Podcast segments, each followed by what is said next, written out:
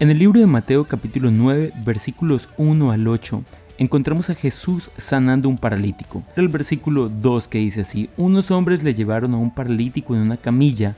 Al ver la fe de ellos, Jesús le dijo al paralítico, ánimo hijo mío, tus pecados son perdonados. El primer punto que quiero tocar es cómo la fe de otros o la fe de los amigos pueden hacer que este hombre reciba no solamente la sanidad, sino la salvación. Es paralítico, por lo tanto no puede ir por su propio medio hasta donde está Jesús.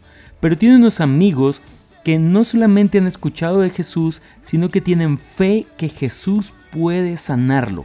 Jesús vio la fe de ellos y habló con el paralítico. Estos hombres saben que el que ellos conozcan a Jesús tiene que transformar su entorno. Lo primero que aprendemos el día de hoy es que nosotros conocemos de Jesús, pero hay gente a nuestro alrededor que tiene mucha necesidad y no hemos sido sabios para conectarles con la verdad de Cristo.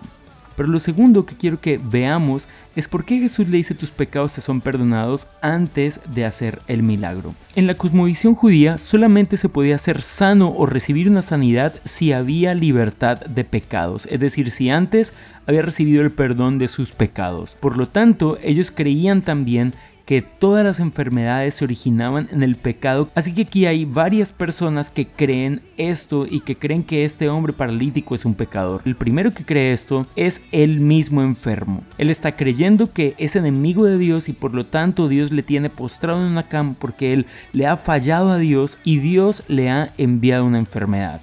Pero también los fariseos que están en ese lugar son conscientes que no existe tal cosa como la sanidad sin la libertad de los pecados. Así que creen lo mismo.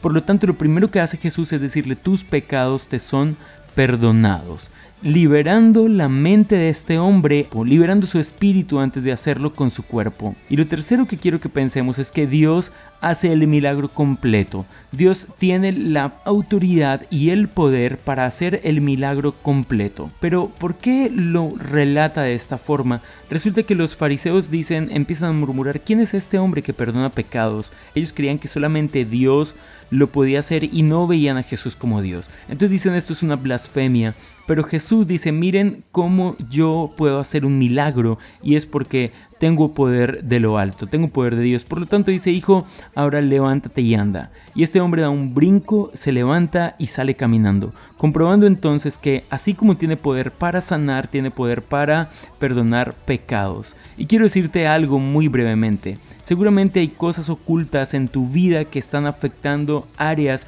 de tu salud o cualquier otra área de tu vida. Confiésalas, pide perdón y sé libre. Dios te bendiga y chao pues.